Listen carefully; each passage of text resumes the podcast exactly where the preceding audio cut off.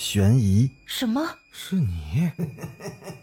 灵异，那个人他居然是飘过来的，他根本就没有腿。奇闻，三天后，警方找到了这辆三七五路公交车。惊悚，别过来！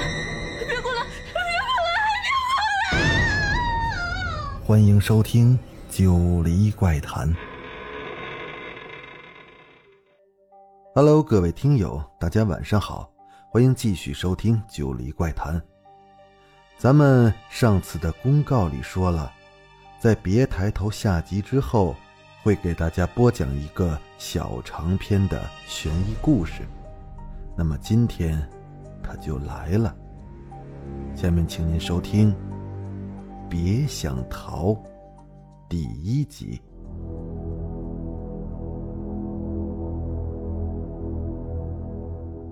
慕白将茶顺手的搁在桌子上，便打开了计算机。女友若兰正半躺在床上看书。慕白打开了浏览器，一个名为“囚笼”的网站跳入了他的眼帘，他不由得一愣。慕白记得他一直都是把百度网设为首页的，怎么默认页突然变成了这个鬼气森森的网站了呢？怕又是什么垃圾网页跳出来了吧？他试图寻找到叉叉的标识，关闭掉这个网页。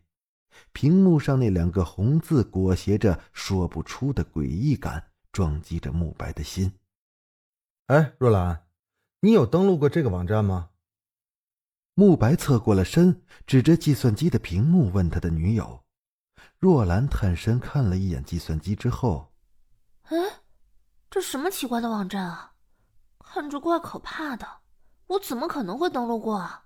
他懒懒的应了一句，又躺了下去。现在网上这种奇奇怪怪的网站多的是，也没必要大惊小怪的。慕白刚想退出这个网站，那屏幕上冒出了一行字：“今夜十二点，我会来看你。”鬼气森森的黑色背景，“囚笼”两个字闪着鬼火，忽明忽暗。就像幽灵一样的闪烁着，网页中间是一个狰狞恐怖的独眼，黑洞洞的淌着血泪，好像是诡秘深邃的漩涡一样，深不见底，直拖着人坠入那不测之渊。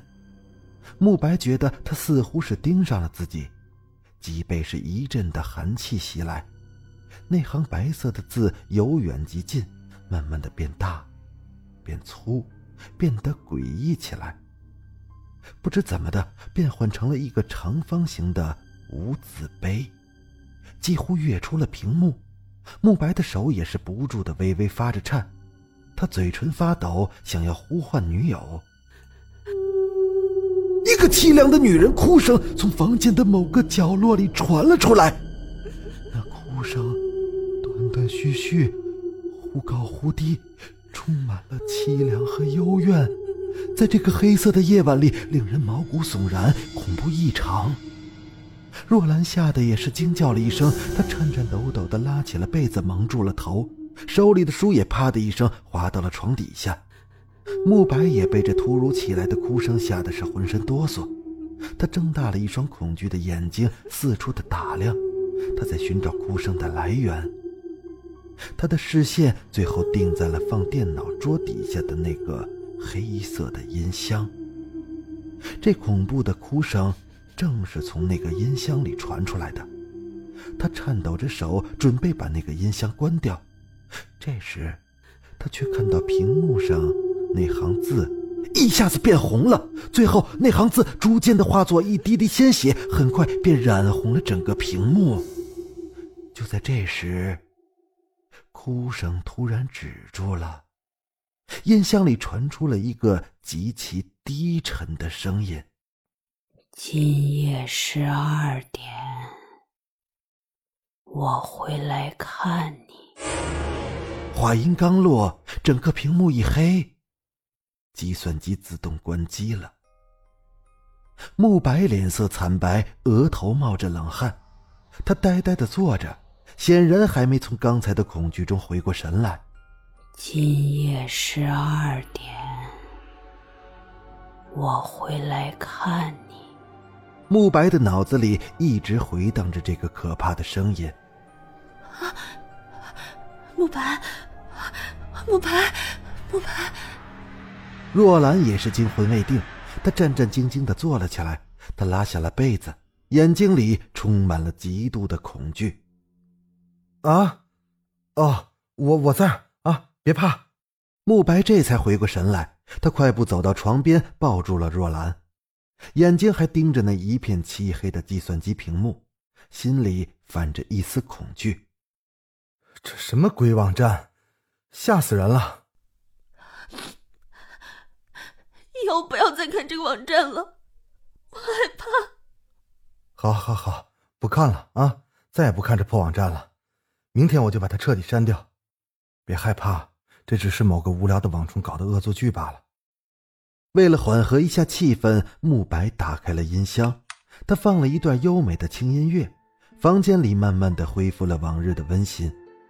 慕白坐在床头，若兰依偎在他的怀里，环住了他的腰，就这么静静的躺着。慕白怜爱的抚摸着若兰那一头芬芳的秀发，感受着她身子微微的颤抖，她是那样的纯洁恬静，一副小鸟依人的样子。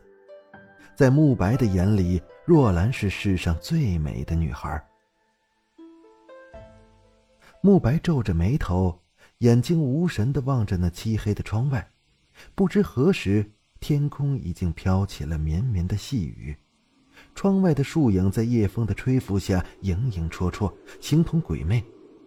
他的心里莫名的闪过了一丝的不安，他总觉得今晚会出什么事儿。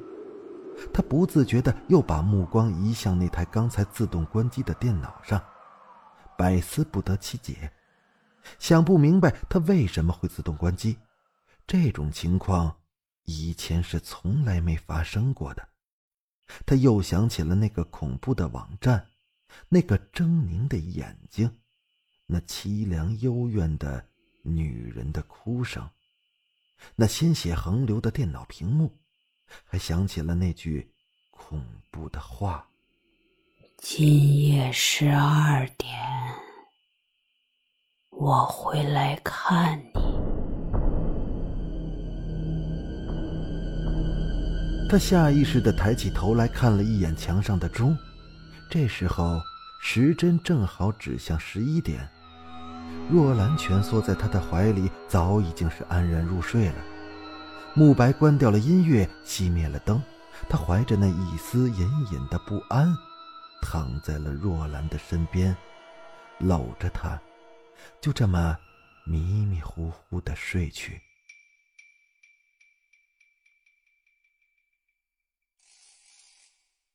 好了，今天的故事就讲到这儿。欲知后事如何，咱们下集接着说。我是主播九黎香柳。感谢大家的支持，咱们下集再见。